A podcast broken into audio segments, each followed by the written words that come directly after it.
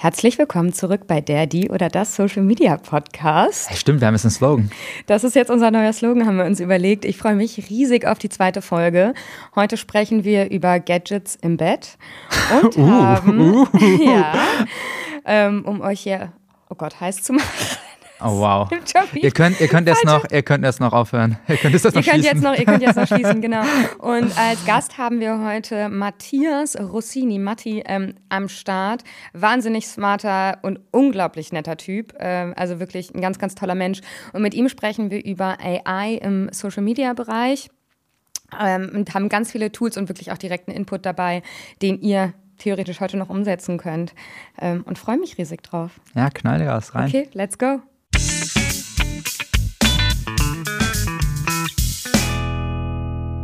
Jetzt sind wir ja schon bei der zweiten Folge und wir haben uns beide als Verbesserungsvorschlag ja mitgenommen, äh, dass wir uns immer zwei Themen oder vorgenommen, dass wir uns immer zwei Themen mitbringen. Moment mal, äh, einen Schritt zurück. Wir müssen erstmal kurz abfeiern, dass wir diesen Podcast jetzt überhaupt am Start haben. Und, das fand ich krass, also wir haben in den ersten zwei Tagen ungefähr 100 Hörerinnen gehabt. So. Das ist krass, ne? Ja, sie frage, ich weiß nicht, ob das jetzt krass ist oder nicht. Also es fühlt sich irgendwo im Vergleich zu normalen Reichweiten jetzt nicht so viel an. Ja, aber Weil ich habe ja keine Benchmark irgendwie. Ne? Also ich finde, für so einen Nischen-Podcast, so nach so einer kurzen Zeit, ist gar nicht so schlecht. Ne? Das war unser Ziel, so 100 Hörerinnen zu haben nach den ersten paar Stunden. Und wir, wir kommen ja auch nicht mit unserem Podcast in irgendeinen Algorithmus wie auf TikTok und benutzen hier irgendwelche Hooks und Holds und weißt du, also das ist ja alles irgendwo, also ich will nicht sagen organisch, aber ein Podcast aufzubauen. Also ich habe gar keine Ahnung davon übrigens. Ähm, ich freestyle das jetzt einfach, aber ich würde mal denken, dass es viel länger dauert, eine Reichweite auf dem Podcast aufzubauen, als jetzt irgendwie auf dem Instagram- oder TikTok-Channel oder YouTube-Channel oder so. Safe. Und die Podcast-Tour ist dennoch das große Ziel. also, ihr müsst dazu wissen, es war sehr witzig. Wir haben dann wirklich Live-Ticker angemacht und haben uns angeschaut, okay, wir haben hochgeladen. Es haben drei Leute, drei, dann waren es vier. Also einfach alles so Freunde und Familie und Eltern. Und dann kam Paulina irgendwann wieder, dann waren wir bei zehn, dann war so, okay, wir gehen auf Tour. Wir brauchen Merch. Wir sind jetzt Podcaster. Wir sind Podcasterin, wir müssen LinkedIn updaten. Let's go. Also guter Start, viel zu verbessern, aber ihr werdet Teil der Reise. Von daher. Ja, voll. Aber das ist, also lustigerweise, wenn wir gesagt, wir bringen uns jetzt, wir haben uns das natürlich selber auch angehört und haben überlegt, okay, was können wir besser machen? Und wir fanden vor allem den ersten Teil noch so ein bisschen ähm, holprig und haben gesagt, hey, äh, lass uns einfach immer jeder zwei Themen mitbringen. Und das ist tatsächlich auch mein Thema, und zwar die Be Verbesserungsvorschläge mm. bei uns, für unser Podcast. Also mm. ich zum Beispiel habe, glaube ich, 100 Mal M gesagt und es ist wirklich so, dass Menschen, die M so ein bisschen meine Red, also nicht meine Red Flags sind, aber ich finde das ganz anstrengend und ich hoffe auf jeden Fall, dass ich es bei, bei dieser Folge schon verbessere. Ähm, ähm. M. das gibt's doch nicht. Was ist da los? oh, wow. Leading oh by example. Hey, aber, aber, geil. Ich Vielleicht bin ich, einfach nicht dafür gemacht, Podcasterin zu sein. Doch, du bist so eine gute Speakerin und das wäre also tatsächlich auch eine Frage dann. Also, woher meinst du, kommt das? Weil du bist so selbst, also du bist so sicher, du bist auf der Bühne so sicher, du bist im Präsentieren so sicher, du bist super eloquent. Woher, kam, woher kamen die Amps? Was ist der Grund? Wir müssen das jetzt psychologisch anlocken. Also, ich hatte tatsächlich das Gefühl, ich habe das eben auch schon mit Ruben, der heute hier hinter der Kamera sitzt, äh, besprochen. Ich hatte das Gefühl, ich kenne dich ja einfach sehr gut. Ähm, M. Äh, du zahlst es jedes Mal, ich, ich, jedes Mal Geld jetzt. Ich betone es jetzt einfach, genau, ich muss immer was in die Kaffeekasse werfen. Ich kenne dich einfach sehr gut und ich hatte das Gefühl, dass du so ein bisschen auf, also nicht aufgeregt bist, aber dass du es so perfekt machen wolltest. Nee, warte, ich wollte es gar nicht perfekt machen. Das Problem ist, mein, ein, einer meiner größten Schwächen ist, dass ich sehr schnell rede und dann viel nuschel. Du nuschelst so krass. Ja, super krass. So. Und deswegen habe ich mich halt bewusst versucht, in der Geschwindigkeit Lautstärke zu reduzieren und deutlich zu sprechen, was dazu geführt hat, dass es nicht mehr natürlicher Gesprächsfluss war. Und dadurch warst du, glaube ich, irritiert und wolltest das Pendel, was auch richtig, richtig. ist, genau, du wolltest den genau. Gegenpol aufbauen. Ich wollte den Gegen und war Super laissez-faire, ja, genau. ja, too cool for also, school, ähm, chill. auf meinem Sofa, ähm, ja, genau. total relaxado, ähm. Ja, genau. Ja, und das war, ging halt das gar hat nicht. gar nicht funktioniert, aber das ist auch gut, äh, wissen wir. Und M wird jetzt besser. M wird jetzt besser. Ja, cool. Was ist denn dein Thema, was du, was du mir mitgebracht hast? Also, was mir viel gespiegelt wurde, ist, dass unser erster Teil, also ähnlich, was wir gerade gesagt hatten, so ein bisschen fremd war. Und die Leute dachten, es wäre eine strategische Inszenierung, dass wir so tun, als wären wir nicht auch privat zusammen. Denn, surprise, surprise, surprise sind äh, beruflich surprise. und äh, privat stecken wir wird's wild, unter einer Decke. oh Gott. Hilfe! Und, und This deswegen. Is going in the wrong direction. Äh, ist auch, es wird noch viel schlimmer, weil ich dachte mir, okay, jetzt ähm, bin ich gereizt, jetzt ähm, gieße ich Öl ins Feuer. Und um das Thema richtig aufzubohren, würde ich gerne mal einen Punkt, der sich aufs Schlafzimmer bezieht, in den Raum werfen. Und, und zwar, äh, all in jetzt, und zwar, Paulina, hast du seit kürzerer Zeit ein neues Gadget. Was ist das Gadget? Du hast ein neues Gadget im Schlafzimmer. Im Bett, um What? konkret zu sein. Ich mouthtape. Ja. Ich wusste es. Okay. Oh mein Gott. Können wir da mal drüber reden? Weil dann wir haben doch die richtige Abzweigung genommen. Oh Gott. Sorry. Ja, ich mouthtape, du hast recht. Ähm, Aber was ist das mal ganz kurz? Also ich glaube, das, also ich kannte das vorher nicht. Du genau. sagst so, als wäre es jetzt so, du willst Skifahren gehen, ne? Ich habe es tatsächlich von TikTok. Von Andrew Huberman. Gar nee? nicht von Huberman, nee, ich habe es einfach von meiner TikTok for You Page und bin da in Rabbit Hole geraten und habe mir den Unterschied zwischen Mouth Breathern und Nose Breathern reingezogen. Und es ist ja gerade auch dieses krasse Buch so ein bisschen viral gegangen. Mhm. Breath oder Breathe heißt das. Ich kann das nochmal in den Show Notes verlinken. Ich weiß gerade den Autor nicht mehr. Und es ist wirklich erwiesen, dass durch die Nase atmen so viel gesünder ist als durch den Mund. Das hat ganz viele positive Benefits äh, auf deinen Körper.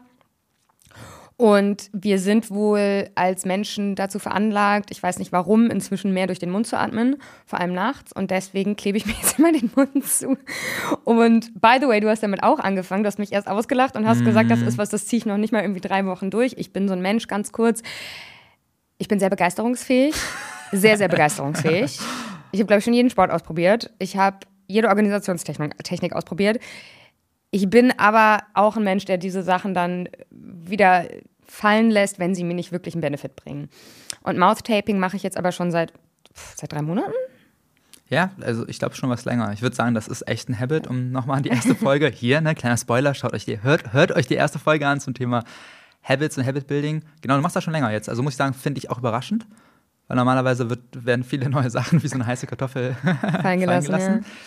Und du musst, glaube ich, nochmal den Leuten erklären, wie das genau abläuft. Weil, also, was genau machst du da? Also, ich gehe ins Bett, ich ziehe mein Bonnet auf. Das ist ein, äh, ich nenne es persönlich Bonichi, das ist eine Seidenhaube für meine Haare. Dann setze ich meine, äh, kommt übrigens aus der Black Community. Thank you for that. Äh, es ist äh, super für die Haare. Seidenschlafkissen geht auch. Dann packe ich meine Schlafmaske drauf, weil wir aktuell noch keine Vorhänge im Schlafzimmer haben. Und auch da ist bewiesen, statistisch, also wurde eine Studie durchgeführt, dass ob, auch wenn du Blackout Vorhänge hast, wo kein Licht durchkommt, schläfst du trotzdem besser mit Schlafmaske. Ich habe keine Vorhänge, ich würde aber auch trotzdem mit einer Schlafmaske schlafen, hätte ich welche. Und dann nehme ich mir ein Haar. Das ist ein, ein Klebeband H. Es sieht aus wie ein, der Buchstabe H und besteht aber aus wie so Kinesotape. Wie nennt man das Kinesotape? Ich weiß es auch nicht, aber es klingt gut, ja. Und das klebe ich mir so auf den Mund, dass quasi der, dieser, das Mittelteil vom Haar auf meinen Lippen klebt und dann auf meinen Mundwinkeln halt eben die zwei Streifen, die an der Seite vom Haar sind. Und dann bin ich endlich mal ruhig. Also eigentlich sind, sind alle Kontaktpunkte zur Außenwelt abgeschottet. Der Mund ist zu, die Augen sind abgeklebt. Was ist den Ohren, was ist der Nase? Gibt's also, passiert da noch irgendwas mit? Nein, aus der, aus, der, aus der Nase atme ich und mit Oropax kann ich tatsächlich nicht schlafen. Das heißt, die bleiben auch frei. Und genau, ich äh, habe mir die Dinger bei Amazon bestellt. Ich kann den Link auch gerne mal in die Show Notes tun. Das ist kein Affiliate-Link. Ich bin aber auch der festen Überzeugung davon, dass man theoretisch einfach Chineso oder wie auch immer dieses Tape heißt, dieses Sport-Tape, sich kaufen kann. Tipp für alle, die es ausprobieren wollen: Klebt euch diese Haars oder das Tape erstmal auf den Handrücken, bappt das einmal da an, zieht das wieder ab und klebt es euch dann auf die Lippen, weil sonst kann es sein, dass ihr, wenn ihr die ganze Nacht damit schlaft, das am Morgen abzieht und die halbe Lippe da dran hängt. Ist mir auch schon passiert. Ist mir auch schon tausendmal passiert. Also ich wache echt jeden Morgen auf meiner blutigen Lippe, hängt meine halbe DNA dran und sah echt aus, als käme ich aus dem Boxkampf. Okay, krass. Und merkst du einen Unterschied? Mmh ich habe das Gefühl, ich habe weniger so Erkältung, also so Schnupfen, äh, Halsschmerzen, ähm, den ganzen Jam. Habe ich schon das Gefühl. Ich hatte einmal eine Erkältung in den letzten sechs Monaten und da war es dann ein bisschen schwierig, weil wenn deine Nase zu ist und du dir dann abends noch den Mund zuklebst, ist ein bisschen difficult. Allerdings habe ich dann einfach immer Nasenspray vorm Einschlafen halt eben äh, benutzt und habe schon das Gefühl, dass mir das irgendwo geholfen hat, schneller wieder gesund zu werden. Kann aber auch Placebo sein, das müsste ich vielleicht nochmal recherchieren. Hm, sehr spannend. Ja, cool. Also, Merkst du denn einen Unterschied? Nee. Also, um, also ich, mittlerweile, ich bin da echt mittlerweile so dogmatisch wie so eine Mumie. Ich lege mich da ins Bett, bei mir wird auch alles abgedichtet, also kommt auch die Augenmaske drauf. Äh, ich habe heute Nacht sogar Oropax drin gehabt. Und das Ding ist, wir haben das auch schon mal besprochen, das ist schon spannend. Ich habe das Gefühl, das Thema Schlaf hat so eine Priorität bekommen. Bei aktuell. dir vor allem. Genau, dass es so verkrampft ist. Und dass es dann schon fast negativ wird. Weißt du, ja. was ich meine? Also ich bin dann so fokussiert auf meinen Schlaf und wenn ich auf einer Party bin und ich weiß, ach du Scheiße, ich bin jetzt wieder gefangen in dem Korsett, ich darf, muss zur gleichen Uhrzeit aufstehen, ich werde jetzt später aufstehen müssen oder gehe später ins Bett, dann werde ich so verkrampft, dass ich, ich dann im Bett liege ja. auf 180 wie so ein HB-Männchen und so nervös bin, dass ich denke, oh mein Gott, Alter, ich sterbe, ich, das ist mein Tod gerade, morgen früh werde ich nicht aufwachen, weil ich sterbe und dann kann ich gar nicht mehr schlafen und liege da bis vier wie so ein Zitteralt in diesem Bett. Ich habe tatsächlich das Gefühl, seitdem du Matthew Walker Why We Sleep gelesen hast, hast du Schlafstörungen. Ja, ich glaube, das ist wirklich so. ja, und das ist, das ist so krass, weil ich denke, also meine Großeltern, die werden jetzt, meine Oma wird es 95, mein Dad wollte ich schon sagen, mein Dad ist 98. mein Groß, mein Großvater äh, heißt das, ne? Mein mhm. Opa ist, glaube ich, 98 oder so. Und Mann, denen geht's super. Also die, klar sind die alt, so, aber es ist Nachkriegsgeneration, ne? Die hatten diesen ganzen Scheiß nicht. Die sind einfach ins Bett gegangen. Die haben Party gemacht, die haben Spaß gemacht. Ähm, und ich habe das Gefühl, ich schränke mich so krass ein in meinem Leben. Ich trinke keinen Kaffee, ich trinke keinen Alkohol. Äh, und dass diese ganzen Restriktionen irgendwie sind fast schon wie so ein Korsett. Und du versuchst dann so zwanghaft die perfekte Nacht herauszukitzeln. Und dadurch wird es eigentlich viel schlimmer. Ja, habe ich auch das Gefühl bei dir auf jeden Fall. Ich glaube, da muss man halt einfach aufpassen, was für ein Typ man ist. Mir hilft das zum Beispiel, weil ich das nicht so dogmatisch umsetze, ich glaube, es ist eine super, super positive Eigenschaft an dir, aber ich glaube halt auch, dass sie sehr schnell ins Negative umschwingen kann, weil du alles so ernst nimmst und so diszipliniert bist und dich so krass in Sachen reinsteigerst. Also Fun Fact, wenn ich dann irgendwie eine halbe Stunde später ins Bett komme, dann steht da halt wirklich so ein aggressiver Hulk im Flur und ist so mit seinem Haar aufgeklebt, der Schlafmaske, irgendwie die Oropax hängen überall raus. Ich kann nicht schlafen. Ja, du ruinierst dann meinen Deep Sleep, weil ich dann nicht mehr in die Phase richtig reinkomme. Das ist das Problem. Aber ja. ich weiß, was du meinst ähm, dann wird es zu krampfhaft. Dann wird's, dann, dann, ja, dann krampfhaft ist, das richtige, gibt, ja, ist um, das richtige Wort. Und, ja. ja.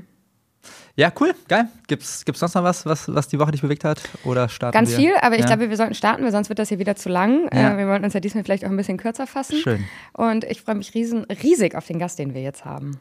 Perfekt. Ähm, dann machen wir das so. Dann let's go. Let's go.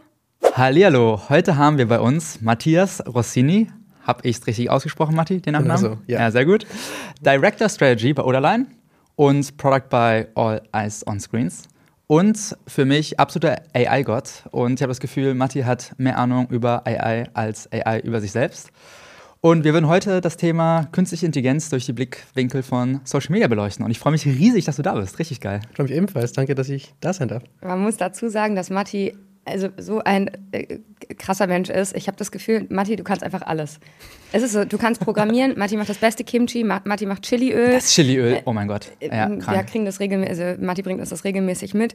Was kannst du nicht? Du warst Tanzlehrer, gefühlt in L.A., es ist Wahnsinn. Kochen, alles. Ja, also endlich kriegen wir ein bisschen IQ in diesem Podcast. Das ja, genau. uns sehr. It's going to be very humbling today with Matti here. Cool. Ähm, wir haben dir ein paar Fragen geschickt. Eine haben wir nicht geschickt. Das ist die Random-Frage am Anfang. Kleine Surprise. Und Paulina hat ja schon über das Thema Essen geredet. Wenn du nur noch ein einziges Essen den Rest, für den Rest deines Lebens essen könntest, welches wäre das und warum? Okay, wichtige Kontextfrage. Ist das dann ein Essen mit Variationen oder ist es einfach nur so etwas? So ein Gericht? Möglichst spezifisch. Also Spaghetti gilt das nicht. Spaghetti Bollo würden wir durchgehen lassen, glaube ich. Ja. Ne? Ja. Okay, krass. Also ich glaube, bei mir wäre es richtig, richtig basic, vielleicht ein bisschen zu stereotypical, aber einfach nur Reis. So, ich, ich könnte jeden Tag einfach weißen Reis essen. Wirklich? und ich bin damit sowas von happy. Und wenn es so ein bisschen so ein Upgrade gäbe, dann wäre es so einfach weißer Reis mit Kimchi und so ein Spitz Sojasauce. That's it. Ich brauche ich brauch nicht mehr. Ich habe auch Unizeit, ich habe gefühlt die Hälfte meiner Unizeit durchlebt, einfach mit Reis. Schüssel Reis, Kimchi oben drauf und gut ist. Ah, das ist fett. Hast ich, du einen Reiskocher? Ja. Also ich kann auch ohne Reiskocher keinen Reis kochen. Also ja, krass, weil Fun Fact, ich kann, glaube ich, also ich will mich nicht selbst beweihräuchern, aber ich glaube, ich kann wirklich ganz gut kochen. Das Einzige, was ich nicht kochen kann, ist Reis. Ja, ist hart schwer auch. Also ich glaube, das, das geht einfach gar nicht ohne Reiskocher. Das ist das Einzige, das Einzige, was ich kann. Also ich glaube, Spiegelei Stimmt. und Reis, das sind die Basics, die ich kann. ich habe mal gehört, dass in, ähm, ich weiß gar nicht mehr wo, ich glaube in Japan, wenn du Sternekoch werden willst, dass du so zwei Jahre in der Küche stehst und erstmal nur den Reis kochen darfst. Ja, das klingt richtig japanisch. Finde ich, find ich richtig. Muss ich sagen, finde ich richtig. Okay, von Reis jetzt zu den heißen Themen. Was ein Übergang, Leute, den habe ich So. geübt, den habe ich geübt.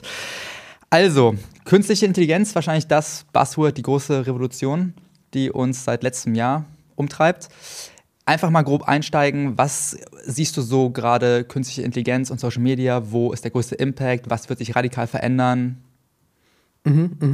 Also eben, es ist ja schon ein Jahr da. Ich glaube, ein Teil, was irgendwie, was ich crazy finde, vor allem ist ein unserer Bubble, ist, dass wir reden immer davon, dass alles irgendwie krass radikal sich verändern wird. Und gleichzeitig sitze ich dann irgendwie in einem Office, schaue allen zu, wie sie arbeiten und niemand nutzt wirklich so richtig krass AI, sondern es ist einfach Work as usual. So irgendwie, irgendwo fehlt Ansatz und ich glaube auch, das ist ein bisschen der Weg, wie es auch so langsam reinschleicht. Also es ist immer, es ist nicht diese große Veränderung von heute auf morgen, von jetzt ist alles anders und ich habe jetzt irgendwie meinen KI-Assistent, der mir jetzt zeigt, wie die Welt geht, weil das kann es faktisch nicht. Und meistens, wenn du das auf Autopilot lässt, dann kommt auch nur Schwachsinn raus, sondern wie es kommt, ist so ganz, ganz subtil. So, du merkst es gar nicht, wie es kommt. Beispielsweise, ich glaube, bei Creative ist es am, am einfachsten zu beschreiben, bei Adobe beispielsweise.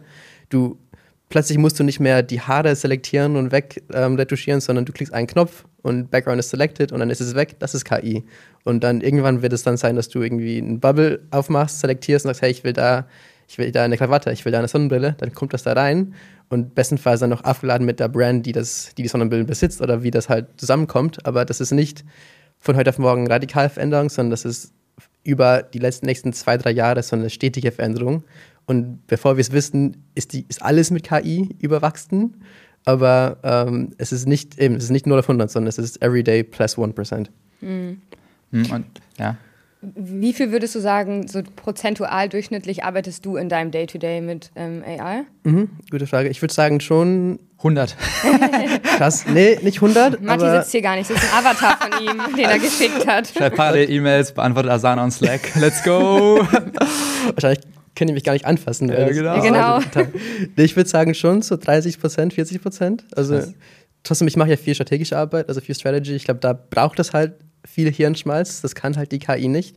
Trotzdem versuche ich aber einfach meine Workflows so aufzubauen, dass KI auch immer, immer ähm, besser wird. Also dass, dass ich es auch ein bisschen an meine Bedürfnisse anpasse. Ich glaube, da liegt halt der Mehrwert. Also dass ich nicht ChatGPT nutze für meinen Main AI, sondern ich nutze viel Notion. Und Notion basiert nicht auf einer normalen Datenbasis, also wie ChatGPT, sondern es basiert auf mein, meiner eigenen Knowledge Bank. Das heißt, ich baue mir damit eigentlich einen eigenen, eigenen KI auf, der nur meine Gedanken auch kennt, sozusagen. Das heißt, sie ist dann extra smart. Ja, ich hoffe. Mathis, Mathis Second Brain. Und sag mal, also, weil ich nutze weder privat noch beruflich Notion. Wie läuft das dann ab? Also, es ist ja wie Asana, oder? Es ist, also, es ist, oder? Es ist quasi. Du kannst am Ende gerne noch deinen Notion-Code hier reinposten, wenn du willst. Ich weiß nämlich, dass Matti einen hat. Ich habe einen sogar, aber different, different story. Egal. Ähm, ich glaube, das kann man sich vorstellen wie ähm, so DIY, Project Management, slash Knowledge Management. Also du kannst alles, was Asana kann, kannst du machen, aber ich glaube, der Unterschied ist, wenn du sowas wie Asana nutzt, wenn du was wie, wie Monday nutzt, du, es gibt dir vor, wie du es zu nutzen hast. Also es gibt dir einen User Flow vor, es gibt dir verschiedene Journeys vor und die musst du, die musst du nehmen oder du nutzt die Tool nicht, den, den App nicht. Aber bei Notion ist es so, du hast halt einfach nur Building Blocks und du kannst dir dadurch halt alles machen ähm, oder auch gar nichts machen. Ich glaube, das ist das, was wo ein bisschen die Lernkurve am Anfang ein bisschen steil ist, weil du halt nichts hast. Du hast eine, le eine, leer, eine leere Seite, du hast eine leere Datenbank und dann sagst du dir, hey, jetzt mach mal was. Versus bei Asana hast du halt direkt schon vorgeben, was du machen kannst, sollst. Aber da, aber da liegt für mich auch das Potenzial. Ich kann halt alles customizen. Ist ein bisschen ein Rabbit Hole, da kannst du dich auch drin verlieren, wenn du anfängst, irgendwelche Themes und GIFs einzubauen oder sowas. Ähm, aber ich glaube, wenn man es gut für sich macht, dann kannst du wirklich da alles integrieren von bis. Und kann ich mir das dann vorstellen, also auch einfach für die HörerInnen und ZuschauerInnen, wie ChatGPT, also dass du dann bei Notion quasi fragst, hey, sag mir, gib mir mal Input zu dem und dem Thema, ich baue da gerade eine Strategie und dann antwortet dir Notion quasi oder zeigt dir dann das, was du zu diesem Thema als Input schon mal abgelegt hast? Genau so. Also ich glaube, ich, ich habe es heute Morgen kurz getestet, zwar Spaß. Sagt, hey, was ist Oderline? Da kam halt richtig viel. Äh, Dann habe ich gefragt, hey, was ist Charles and Charlotte? Und dann sagt es mir, hey, ich brauche mal Infos, weil ich weiß nicht, was das ist. Also weil es hat halt keine Normaldatenbank, sondern es hat nur so viel, wie ich selber über was geschrieben habe. Und ich habe halt nie in meinen Notizen geschrieben, Charles and Charlotte ist. Das müssen wir ändern. ASAP. bitte gib uns deine Logins. Okay, super spannend. Also Notion im Sinne von Projektmanagement, ähm, interne Steuerung, ähm, Datenhub. Und was sind so die anderen Blickwinkel, vor allem mit Fokus auf Social Media, wo du glaubst, wo KI gerade einen großen Fortschritt macht oder immer wichtiger wird? Und was ich auch spannend fand, ganz kurz, du meintest anfangs halt diese kleinen Schritte, ne? also in der Bildbearbeitung, ja. Aber wo ist denn dieser große Sprung? Ne? Also es war ja, wurde ja vor zwei Jahren, wurde angekündigt, die Revolution wird die ganze Arbeitswelt auf den Kopf stellen. Die Agenturen sind weg, die Influencerinnen sind weg, die Creatorinnen sind weg. Ne? Wo ist das? Wie siehst du das? Kommt das noch? War das ein Overpromise? Ne? Mhm. Ich glaube, so eine Grundsatzregel, die du halt hast bei KI, ist, desto kleiner du bist oder desto junioriger du bist, desto mehr hast du von KI. Heißt, ich glaube, für eine Brand wie, keine Ahnung, Procter Gamble hast du halt, ist der Added Value jetzt nicht so viel, wie wenn ich ein Startup bin mit zwei Personen. Und ich finde, das ist halt, was das gerade macht, ist, wenn ich alleine gerade irgendwie ein Startup baue oder so, ich, ich habe halt automatisch ein ganzes Marketing-Team als KI, der jetzt mhm. nicht 100% da ist, aber bis 80% komme ich schon hin. Also ich kann plötzlich irgendwie ein Video machen, wie wir das hier drehen. Ich hau das, ich hau das bei Opus Clip rein zum Beispiel. Das kann mir daraus direkt 100 Shortform-Videos daraus schneiden.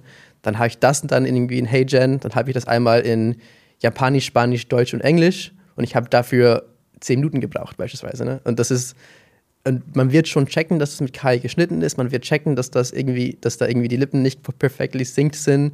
Es ist nicht brand safe, so wie das eben auf dem hohen Standard erwartet wird.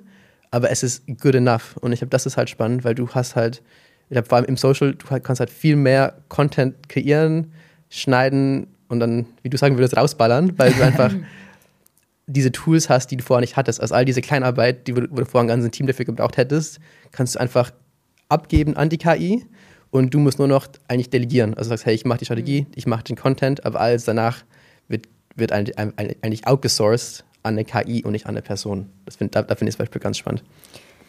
Ich, ich habe noch eine Frage und vielleicht ganz kurz einmal als Heads-up. Wir verlinken alle Tools, die Matti hier droppt, in den Show Notes. Das heißt, man kann sich die danach einschauen. Ähm, eine Frage nochmal vielleicht zum, zurück zum Anfang, was du am Anfang gesagt hast. Ähm, bei mir fällt das natürlich auch auf. Ne? Alle sagen immer KI, AI, Revolution und dann gehst du wirklich mal in ein Büro und siehst, alle arbeiten wie normal. Ähm, und dann gibt es, also meine Erfahrung, dann gibt es immer so zwei, drei, vier Leute im Team, die halt natürlich nicht ganz so viel wissen wie du, aber sich da irgendwie rein nörden und sich das Wissen ansammeln.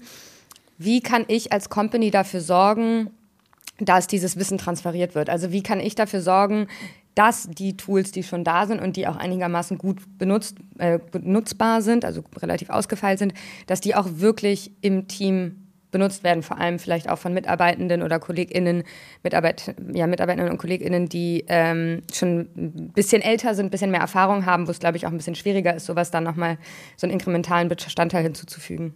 Mhm, mh.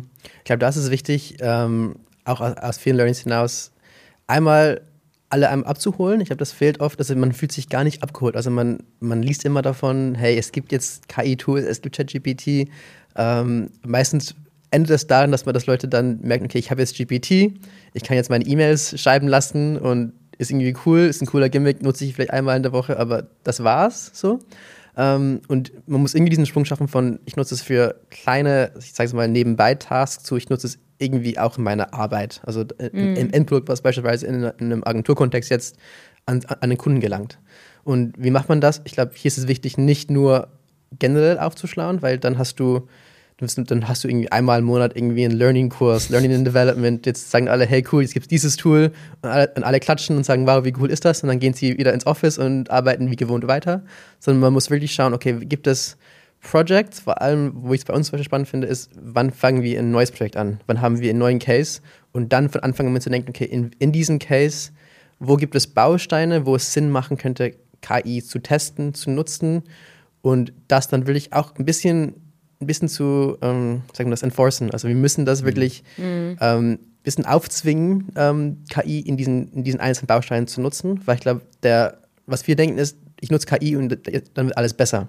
Aber oft nutzt du KI und es ist erstmal alles ein bisschen schlechter und das ist okay so, weil das Gute an KI ist, sobald ich dann verstanden habe, wie ich es für mich nutzen kann, ist es das nächste Mal nicht besser, aber beispielsweise zweimal schneller. Und das nächste Mal ist es schon automatisch zweimal schneller und dann noch ein bisschen besser. Und das dritte, das dritte Mal ist es dann noch mal ein bisschen besser. Und ich glaube, die, diese, diese Added Effects von Ähm, also erstmal Lernkurve, ich muss irgendwie verstehen, wie das, wie, wie das anwendbar ist und vor allem anwendbar ist auf meinen Case und auf dieses Projekt.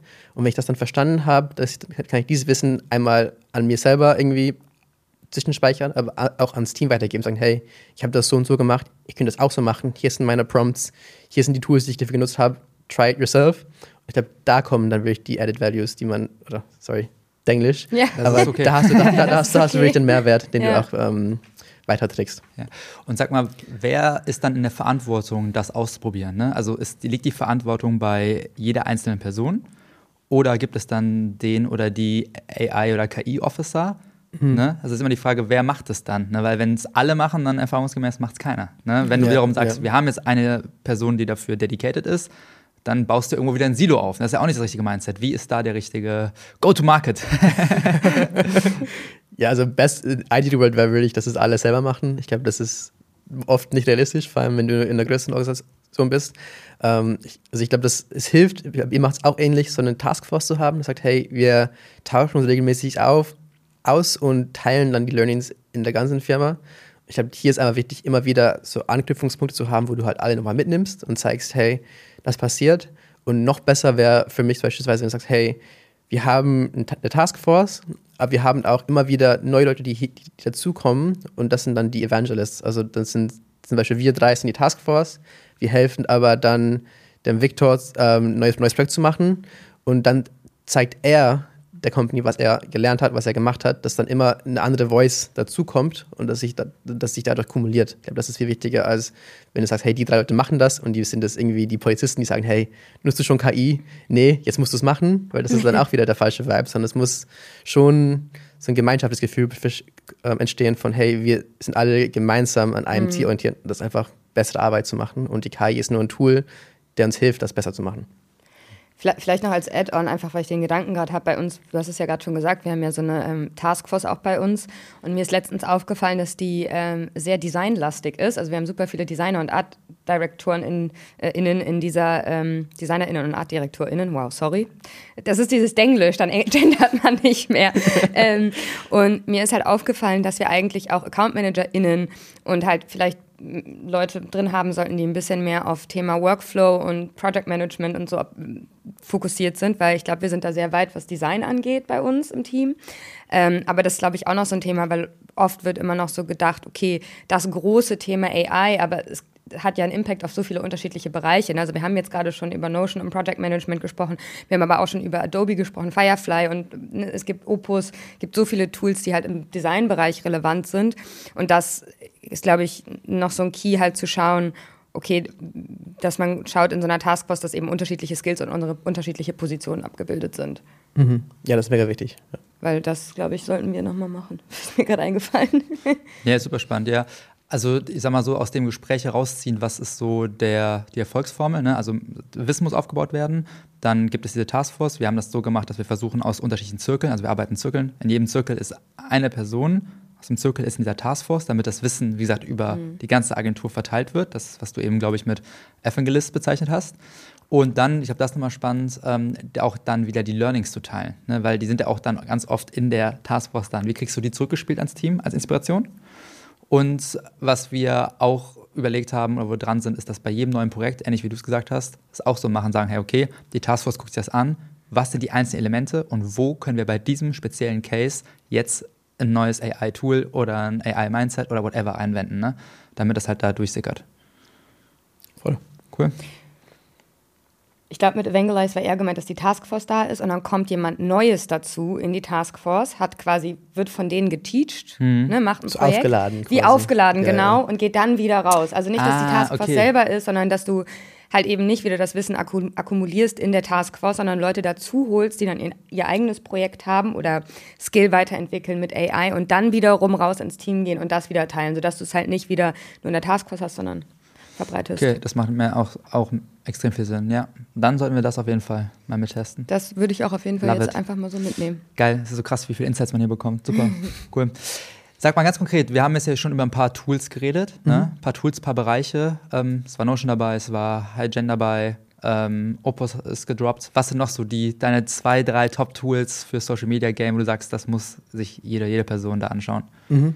Also ich glaube, für uns Äh, in, bei Orderline ist, glaube ich, das Tool, also GPT quasi. Und bei uns ist es, heißt es dann Langdoc, weil wir auch nochmal GDPR-konform sind und wir haben jetzt Gewissheit wo wir auch die Daten irgendwo geschützt haben müssten. Ich glaube, das ist unser, sag ich mal, Chat-GPT-Tool, wo wir unsere Assistants beispielsweise ähm, aufladen können, wo wir einfach allen im Team Zugang geben können zu ChatGPT 4 Turbo oder was, was immer da das neueste Modell ist. Das ist ein Ding. Und was ich allen immer so ein bisschen empfehle, vor allem Leute, die jetzt nicht so überzeugt sind von AI oder nicht so ganz verstehen, was der Mehrwert ist, ich finde Gamma halt mega. Ähm, das, also ich finde einfach, wie die das gebaut haben, das ist ein AI-Tool für, ich sag mal, für Slides slash Living Docs Memos. Und du kannst da halt eingeben, hey, ich brauche ein Pitch-Deck für ähm, meine Pizzeria. Und dann, sagt, dann ist das der Prompt, dann sagt es dir, okay, das, das, das willst du, dann würde ich dir vorschlagen, diese zehn Slides zu haben, von Intro über KPIs zu dadada. Dann sagst du, ja, nee, ich will noch diese zwei Slides dazu nehmen, drückst Enter und dann siehst du live, das ist ein sehr magischer Moment, finde ich, so live, mhm. wie halt so ein Slide Deck entsteht, von KI geschrieben, geht so gefühlt 20 Sekunden und du hast ein Deck vor dir, was du nicht nutzen kannst direkt, aber das schon 60% of the way there is, so. Und das ist, das ist mega geil. Ähm, weil das zeigt einfach live den Mehrwert. Und ich finde, das meistens ist es halt immer so ein bisschen versteckt hinter zehn Türen, bis du an den Mehrwert kommst. Und ich finde, Gamma ist ein Tool, wo du sehr schnell einfach direkt diesen Mehrwert zeigen kannst. Einfach so. Kann ich Gamma auch im Vorhinein meine eigenen Präsentationen füttern? Das wäre ja mega. Ja, ich glaube, die arbeiten dann. Du kannst auf jeden Fall schon Docs einfügen und sagen, hey, das ist irgendwie, das sind meine Notizen, bau daraus bitte jetzt eine Präsi. Cool. Ich habe das mal ganz am Anfang ausprobiert. Da war das irgendwie noch so ein bisschen buggy, aber ja, das sind halt, ich glaube, das ist bei all diesen Tools so. Die, die werden mit jedem Monat, ich glaube, das ist auch Besser, ein bisschen der, der Fortschritt, das sind keine Jahren mehr, sondern mit jedem Monat werden diese Tools halt gefühlt exponentiell besser. Ja, das ist Wahnsinn, der Speeder. Kannst du auch deine eigene CI da einpflegen? Ja. Ja, und dann adaptiert es die auch und Logos, Farben, weiter. Fonts, you name it. Krass. Das ist richtig krass. Wahnsinn. We link it in the show notes. Hast du da auch einen Code für? habe ich einen Code für, natürlich. Ich habe noch ja. äh, ein, ein, äh, ein Thema ganz kurz. Gibt es noch ein anderes Tool? Oder hast du noch Ach so. Ein, waren das die beiden Tools? Ich glaube, das ist, ist, ist ich glaube, man muss auch, ich glaube, man overengineert das sehr schnell, wenn man anfängt, irgendwie 100 Tools zu haben. Vielleicht der letzte Tool, das kein Tool ist, aber ich finde, es gibt eine Website, das heißt There is an AI for that. Die mhm. haben, glaube ich, ich habe es gestern geschaut, die haben, glaube ich, 13.000 verschiedene Tools da drauf. Wow. Heißt, wenn du irgendwie an einem Workflow bist und denkst, hey, da müsste doch jemand eine AI dafür gebaut haben. Unter den 13.000 hat wahrscheinlich irgendjemand gedacht, hey, ich baue dafür jetzt eine AI. Das heißt, und das wächst gefühlt jeden Tag um plus 100 neue Tools. Das heißt, du kannst da einfach mal reinschauen und sagen, hey, gibt's das? Ja, gibt's. Und einfach das so anwenden. Ich sag mal so, verlinken wir auch in den Show Notes. ja. Ich, ich finde das immer ein ganz, ganz wichtiger Punkt, weil ich habe das Gefühl, oft werden Tools als so der Shortcut mhm. angesehen. Ne? Mhm. Und mhm. im Endeffekt beschäftigt man sich ja nur noch mit irgendwelchen Tools, die runterzuladen, die zu testen, irgendwelche Fake-E-Mail-Adressen zu bestellen, weil irgendwelche Testperioden auslaufen. Aber ich glaube, Einfachheit und Fokus sind so eine krasse, eine krasse Weisheit. Und was ChatGPT oder Langdog eben können, das ist so machtvoll, da kannst du eigentlich fast jeden Workflow mit abbilden. Und ja, es ist gutes Learning zu sagen, hey, fokussiert euch auf die Kernsachen und macht die richtig, richtig gut und holt da eben die 100% raus, statt nur die 20%. Voll. Geil. Ähm, ich habe noch ein Thema auf dem Herzen, was ich irgendwie immer anspreche, wenn ich mich mit Menschen über ähm, AI unterhalte, und das ist das Thema Ethik. Ähm, ich habe da ganz am Anfang, ne, als der AI-Hype irgendwie losging, meinen LinkedIn-Post so abgesetzt. naja, einfach so, ne, gibt's bei Midjourney halt ein Boss oder Chef, ähm, kommen halt äh, nur Männer. So, mhm. ne? Und ähm, ist ja auch einfach generell viel im Gespräch, dass, ähm, dass KI mit Wissen der aktuellen Welt oder auch mit dem Bias der aktuellen Welt gefüttert wird. Was ist da dein, was sind da deine Two Cents zu, deine Gedanken, um nicht mhm. zu denglischen? ich denke, ich stecke mal weiter erstmal. Ja. Äh, also ich habe da ein, eine Buchempfehlung, die ich letztens gelesen habe. Also bin noch dabei, also nicht zu tief einflagen bitte, aber das heißt Invisible Woman heißt das Buch. Mhm. Und es geht darum, einfach das Thema Bias in Data, also nicht nur AI, sondern grundsätzlich, wie, wie biased eigentlich so viel auf der Welt ist, vor allem was Daten angeht. Ähm, in, ist in diesem Beispiel männlich versus weiblich, also wenn du schon nur irgendwie Healthcare-Data anschaust. Ja, Medizin, wenn ich, ne? wenn ich, Genau, Medizin. Wenn ich krank bin als Mann, habe ich einfach eine bessere Datengrundlage und viel mehr Wissen als eine Frau, wo, dann, wo es dann statt zum Edge-Case wird. Nicht, weil es ein Edge-Case ist, sondern weil einfach mehr Daten für Männer existieren. So. Und beispielsweise bei uns, äh, wir haben so im, im Office, heißt in der Agentur so eine Lieblingskampagne, das heißt Imagine. Wir haben auch schon unser Oh. ganz Office Ja, voll ist mit, mit den Postern ja. geballert. Mhm. Und ich fand das spannend, das auch mal zu testen. Wir haben zum Beispiel einen Post, das heißt irgendwie Imagine a CEO. Dann haben wir eins Imagine somebody crying in an office. Und dann hast du halt direkt schon eine Assoziation. Ich selber auch, musste mich auch, hinterfragen. Weil dann, und dann gibst du es auch irgendwie in Midjourney ein und dann sagst du, hey, imagine a CEO in an office, dann ist es halt ein weißer Mann. Dann sagst du, imagine somebody crying in an office, dann kommt halt eine Frau, die in der Ecke sitzt und weint. Und ich glaube, diese Biases muss man immer mitdenken, vor allem auch als Creative und auch challengen. Also, dass du sagst, hey, ich habe da irgendwie eine Liste von, hey, das sind die Grundsätze, die Grundsätze, womit wir als Brand oder als Agentur leben wollen und die auch immer mitdenken im kreativen Prozess, im strategischen Prozess und auch ein bisschen dagegen pushen. Also da musst du halt leider noch, wenn es zum Beispiel um CEO geht, prompten, hey, dann brauche ich halt eine Frau mit diesen Attributen und dann muss man es ein bisschen mehr in diese, in diese Richtung pushen. Aber ich finde das halt sehr wichtig, dass man das immer wieder macht. Und jetzt auch mit den neuen Tools, die du hast, beispielsweise bei Langdoc kannst du halt Custom Instructions eingeben. Dann kannst du schon ein bisschen gegendrücken und sagen, hey, please with every prompt remove biases for A, A B und C. Und das, das ist schon Ah, mal geil. so ein Mini-Quick-Win, den man nehmen kann, um in, diesen, in diese Richtung zu gehen. Ja, mega, mega. Ja, okay, das Buch will ich auf jeden Fall lesen. Ich habe auch letztens, ich höre ähm, Huberman Lab. Ich weiß nicht, kennst du Huberman? Ja. Ich, Ein ich, will, Podcast. ich will ihn heiraten. ja, ich auch. Ich liebe Ich bin ihn. auch ein bisschen, Oh mein ich habe ein bisschen Crush on him. Wow, das ist so ein Hero. Ähm, und habe auch letztens eine Folge ge, ähm, äh, gehört von ihm und es ist einfach, also egal, ob es um den Circadian Rhythm, also Schlafrhythmus geht, egal um, äh, ob es um ähm, Supplements geht, jede fucking, excuse the language, study is based on fucking men. Es ist, es ist einfach so. Und du weißt als Frau teilweise gar nicht, wenn du Medikamente nimmst, ob das halt wirklich safe ist für dich. Also ich habe auch eine, eine meiner besten Freundinnen, die Cousine, die arbeitet im, ähm, in der Pharmaindustrie. Und also das sind jetzt keine, äh, äh, also kann ich jetzt nicht beweisen, aber äh, in, Input von ihr, weil es gibt schon lange die Pille zu, äh, für den Mann zum Beispiel, wird halt einfach von der männlichen Pillen, die, die von der Pillenlobby, die generiert wird. Ja, ich strifte jetzt ein bisschen ab, wir sind jetzt nicht mehr bei AI. ähm, und ich weiß, wir müssen auch gleich Schluss machen, aber ähm, das wird einfach unterdrückt von der Pillenlobby, weil die so viel Kohle machen und weil das so eine männerdominierte Domäne ist. Ähm, und es ist so crazy, wenn man sich da wirklich mal reinfuchst. Es ist wirklich wie so ein Rabbit Hole, wo man drin abtauchen kann. Ähm, und echt als äh, Frau da manchmal so denkt, ey, auf was für einer Welt leben wir eigentlich? Echt grauenvoll. Anyways, zurück zum AI-Thema. Ich glaube, wir, wir reden schon eine, eine halbe Stunde hier knapp. Ähm, aber ähm, wir haben noch zwei, drei Fragen für dich, Matti. Die würde ich dir gerne noch stellen. Ja, vielleicht einmal nochmal ähm, an, halb anschließend daran, weil ich finde es immer ganz wichtig, weil hier hören wirklich viele Menschen mit, die Einfluss haben, weil sie im Marketing arbeiten, weil sie auf Social Media arbeiten und können dadurch das Gesellschaft und Kultur prägen und das ist einfach nochmal ein Riesenappell, genau diese Sachen zu hinterfragen, weil das ist genau unsere Verantwortung, dort für Gleichberechtigung, für Gleichstellung einzustehen und genau die Sachen zu challengen. Und was mir da äh, eingefallen ist, gerade noch als Gedanke, weil das Problem ist, es beruht auf Daten und die Daten sind biased. Ne? Jetzt mal zurück wieder auf Kreation oder Kampagnen oder Social Media gedacht. Wenn alle die gleichen Daten haben, dann kommt, also ganz doof, dann ist ja auch der Output bei allen gleich. Irgendwann ändert sich das ja an. Also wie schafft man es dann als Marke, als Creator sich zu differenzieren, herauszustechen? Ne? Weil im Endeffekt alle haben die gleichen Tools, alle haben die gleichen Zugänge, alle haben die gleichen Daten. Ne? Ich glaube, das fände ich nochmal spannend. Ich glaube, ein spannender Test, äh, ich glaube, das ist es halt genau das. Also, wie, wie können wir uns differenzieren? Auf jeden Fall nicht über AI, spannenderweise. Ähm, also, man kann die Arbeit besser machen, das, that's a different story, aber ich mache ja ganz viele ähm, AI-Workshops auch mit verschiedenen Firmen. Und was ich immer spannend finde, ist, dann machen wir zum Beispiel, letztens war ich bei einer Agentur ähm, bei Como und da ging es darum, wir müssen für eine, ich habe fiktiv gesagt, hey, wir machen da irgendwie, wir machen einen Case mit Sonnenbrillen und mit Haustieren. Und das ist eigentlich sehr nischig, würde, man denken. Und da kannst du sehr viel machen mit. Und von allen Gruppen, die haben, die haben verschiedene AI-Tools bekommen, um, um diese Kampagne zu machen und dann einen Pitch-Deck zu machen dafür. dafür. Ähm, zwei, drei Gruppen hatten genau dieselbe Idee, plus minus. Und noch krasser fand ich, über Midjourney generiert fast dieselben Bilder. Also das wird, wird es diese Kampagnen gefühlt kombinieren können und man hätte es nicht gemerkt. So.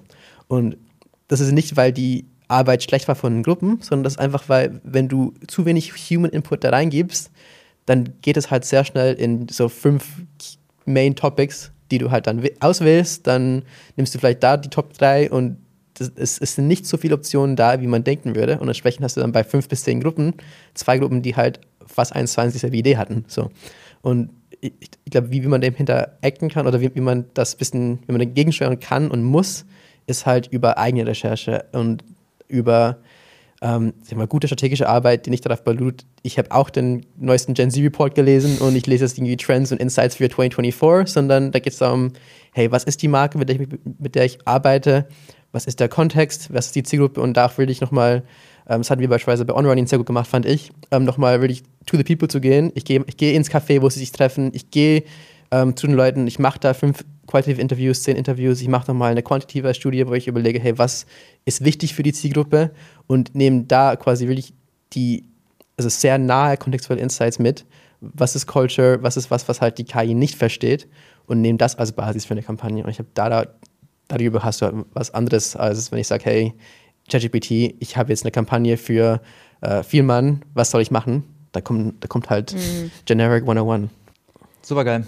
Ganz kurz noch dazu, ich finde es auch, was du gerade gesagt hast, nochmal um da anzuschließen, ich finde es super wichtig, AI immer mit als Challenger ins Meeting zu nehmen oder als mhm. Challengerin. Mhm. Ne? Also zu sagen, hey, was sind denn deine Ideen? Und ich glaube, ähm, wenn man sich die Social Media Feeds ähm, der durchschnittlichen Companies anguckt, dann könnte AI das halt genauso gut. Und ich glaube, das kann nicht mhm. mehr unser Anspruch sein. Also wenn ich bei ChatGPT reinpacke, ey, mach mir mal eine Social Strategy mit Formaten für den LEH und ich decke das ab mit meinem Profil und es sieht eins zu eins gleich aus, dann muss ich vielleicht mir überlegen, hm, ist das wirklich eine gute Strategie, die ich da gerade fahre? Oder muss ich, wie du gerade gesagt hast, nochmal wirklich tiefer in die Research rein, mit den Leuten sprechen, mit den KonsumentInnen sprechen? Ähm, also das hilft mir immer auch total in der Kreativ- und Konzeptarbeit. Klar, man mhm. braucht eine gute Strategie und dann ist es meistens schon erledigt. Aber AI da nochmal mitzunehmen als, ähm, ja, als Challenger quasi. Ja, also vielleicht, also was, was ich gerne mache beispielsweise bei uns im Brainstorming ist, ich, ich habe ein Brainstorming, ich habe einen Kontext, dann gebe ich das mal in ChatGPT ein, frage, hey, was kann ich machen? Und dann gehe ich dann ins Brainstorming und sage, hey, das hat ChatGPT gesagt, lass uns die zehn Sachen nicht machen. Ja. aber jetzt haben wir eine Basis von was wir nicht machen und lass uns da da weiterdenken. Und das ist beispielsweise eine Idee, wie du halt AI anwenden kannst, ohne halt die Ergebnisse zu nutzen, sondern eher das als Absprungblatt zu nutzen, um noch weiter denken zu können. Ja, cool. Heftig, ja, super gut. Und sag mal, vielleicht letzte Frage, wenn man sich irgendwelche Trend Reports anschaut, 2024 soll ja das Zeitalter von AI-Influencerinnen werden. Wie siehst du das? Mhm. Also gibt es ja schon und es gibt ja auch viele erfolgreiche Influencer, vor allem, sag ich mal, im asiatischen Raum. Also ich glaube, vor allem diese, ich glaube, die Koreaner haben das richtig durchgespielt, was, was irgendwie angeht. Also wie so Fashion-Influencer, ähm, komplett über AI generiert, äh, oder nicht AI, sondern auch digital. Also ich glaube, man vergisst auch, dass es nicht, hey, jetzt ist mein Influencer da und dann Enter und dann ist es fertig, sondern dass das ganz viel Arbeit behind the scenes, um das wirklich zu machen. Ähm, und das wird halt, ich würde sagen, schon immer wie weniger Arbeit in jedem Monat, jedem Jahr. Ähm, aber ich sehe, also ich sehe die Challenge da, also A, das ist nichts Neues. Also du hast halt was wie den Michelin-Mann, du hast äh, den Duracell Bunny, du hast Duolingo-Eule, also so diese, wir mal, Digital Influencer gibt es schon. Also die waren halt eher physical früher, jetzt werden die halt nochmal in die digitale Welt gebracht. Ähm, aber ich glaube nicht, dass das, dass das die komplette Veränderung sein wird, die alles auf den Kopf stellt. Vor allem, weil in, in der Welt, wo du über KI mit fünf Knopfdrücken Content erstellen kannst, auch Videocontent, dann brauchst, brauchst du nicht noch mehr unauthentic, generalized AI-Influencers, die jeden Tag 100 Videos posten, sondern es braucht einfach gutes Storytelling, gute Geschichten, die einfach kulturell on brand, also nicht on brand sind, aber die einfach passen. Und ähm, ich glaube, das werden KI-Influencer nicht lösen, sondern dafür braucht es halt Storyteller, gute Marketer, die ein gutes Fundament haben und die darauf aufbauen. Und das kann ein KI-Influencer sein, das kann ein normaler Influencer sein, das kann ein Content-Format sein, aber ich glaube nicht, dass KI-Influencer das sind, was, also die, the Silver Bullets sind, das alles irgendwie verändern werden. Meine Two Cents dazu. Krass. Ja, super spannend. Es gibt ja auch fast so ein, so Backlash, weil es so viel Content gibt mittlerweile. Das ist so unsere Wahrnehmung, dass dieses Jahr sehr viele Offline-Events mit Influencerinnen. Ich glaube, ihr habt da auch mit, äh, mit Oderline recently einen Case gemacht oder nicht? Mit so einem Offline-Streaming oder Public Viewing oder sowas. Ne? Aber Hypothese ist, es gibt so viel Content, es gibt so eine Überschwemmung da, dass es viel wieder zurückgeht zu dieser echten physischen Verbindung im Real Life ne, mit Menschen zusammen. Und das kann halt auch ein AI-Influencerin nicht abbilden. Mhm. Ja. Cool. Sehr geil. Matti, ich könnte hier noch äh, Stunden mit dir weiter äh, sitzen und weiter quatschen. Ähm, Aber ich glaube, wir müssen langsam mal Schluss machen. Leider schon, ja. Aber es gibt Weil- bestimmt eine Mathe-AI, die du uns schicken kannst, Genau. wo wir einfach mit dir weiter chatten können. Link kommt. Der Link kommt, auf jeden Fall. Freuen wir uns drauf. Ähm, nee, vo- voll cool, voll viel Tangible, ähm, wirklich viel Tangible Input einfach, was ich immer ähm, voll nice finde, weil die Leute einfach was mitnehmen können. Ähm, ja, tausend Dank. Sehr gerne. Echt cool. Hat vielen, Spaß vielen lieben gemacht. Dank. Danke dir. Alright, und das war's auch schon mit der zweiten Folge von Social Vita, der, die oder das Social Media Podcast. Vielen Dank äh, an alle ZuhörerInnen und ZuschauerInnen da draußen. Und ans Team auch. Und Das ans ganz, Team, Das ist krass Ruben, Upgrade. Nefi, also wir Johannes sitzen hier in einem, also ja, alle. im Studio, als Colin, wären wir bei der Johannes. NASA, ne? Also Genau, einmal mal kurz Name-Dropping hier. Äh, so krass, was wir hier auf die Beine gestellt haben in so kurzer Zeit. Ganz kurz Appell an euch alle. Lasst Feedback da, bewertet das Ding. Äh, schreibt uns auch gerne persönlich. Ihr könnt es auf Instagram schreiben, socialvita.berlin, auf YouTube, auf TikTok. Ähm, wir sind M. Jetzt kommt schon wieder ein M. Ein, einmal am Ende noch ein M reindrücken.